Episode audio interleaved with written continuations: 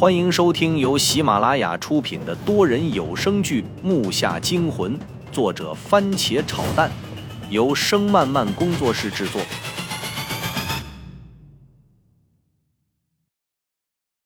第一百一十八集。我操！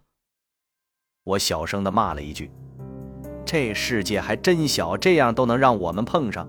原来他也被那个复制品爷爷给复制了呀！”那复制品爷爷的手中也就真的拥有像周震所说的那种镜子的碎片了。我不禁倒吸了一口凉气，那镜子竟然可以让死人复生。不知道这个人是什么时候被复制出来的，可能应该都是爷爷的复制品出来时顺便复制的。想过了这些，这一路我便再没有说过一句话。周震也是，把照片揣进兜里，继续了他的冷漠。我的神经也随之绷紧了起来，睡意现在也消失得一干二净了。这辆车开得不算慢，下午两点半，我和周震到达了我们当初放东西的旅店，取完该拿的东西就出了门。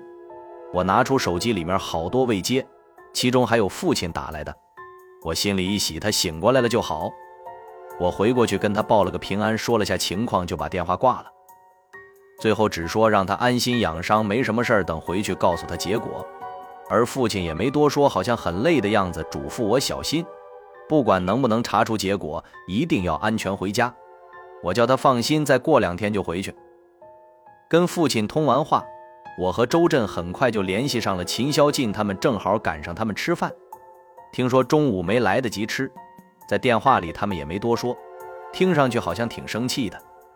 郑胖子在那边还咒骂着说：“操，这要是在沈阳，我能吃这个亏？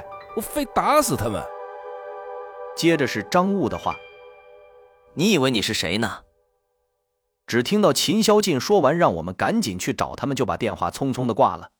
我以为出事了，和周震火急火燎的就赶到了他们三个吃饭的地方。几个家伙倒是挺会选地方，这个时间竟然能找到大排档。刚进棚子里，我就听到胖子的叫骂声了。又向里边走了几桌，便看到了正靠在椅子上啃着大串的郑胖子。不行，这口气我咽不下去，咋就踢我呢？谁敢踢你啊？这不明显是吃亏了吗？不用多想都知道，他们一定是去帮秦霄进对象处理事情，被人占了上风。你们俩可算回来了！操！咱们要不是差人，我踢死那几个人。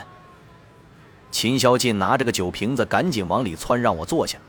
那边的胖子赶紧坐起身，给周震让出了地方。你俩停停吧，要不是跑得快，咱们三个还能出来。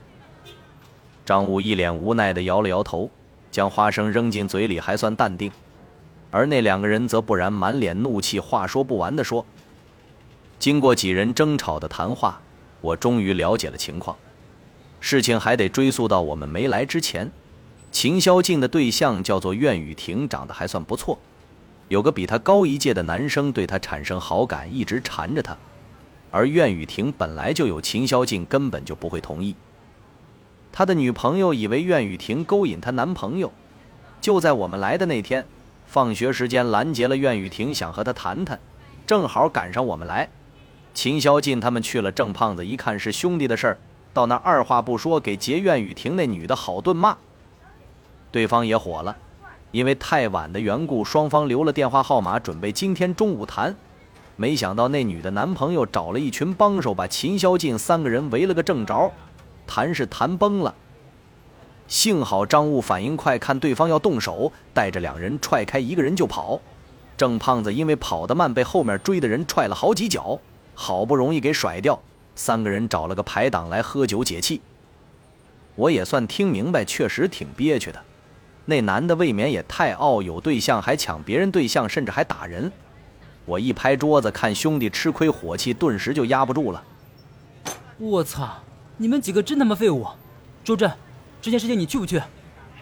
不去。周震看上去是饿了，要了两串俄罗斯大串斯文的吃着，根本不顾我们说的。那就咱们几个在大连就嚣张啊！哼，我倒是想看看是什么货色。正当我们谈着，我就看大排档外面来了足有二十几号的人，一个个浑身散发着痞子气，都在十七八岁左右。前头的一身名牌，头发不算长，穿得很潮，嘴中叼着根燃着的烟，嘴角上翘，眼睛眯成缝，看着排档里应该是个轻度近视。操他娘的！晕武，就是这群人。郑胖子一下就站了起来，声音震得周震嘴上也是一停，但是他很快的嘴又恢复了决动。那边的人好像是看到了郑辽，其中一个向这边一指，一大群人呼啦一下就全涌进了排档。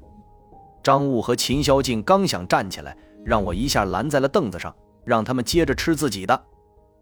我操，你们还有心思吃呢？带头的那个人走到桌子旁边，将一个盘子向里面一推。本来我以为那盘子会碰到我的盘子，那样我起来就会给他一拳。没想到会那么不巧，桌子上移动的盘子却撞上了周震的盘子。周震盘子带着里面刚让他从铁签上夹下来的肉全部掉在了地上。周震的眼睛早就戴上了另一副隐形眼镜，抬头茫然地看着那个叫嚣的人。胖子坐在旁边，显然有些忍不住了。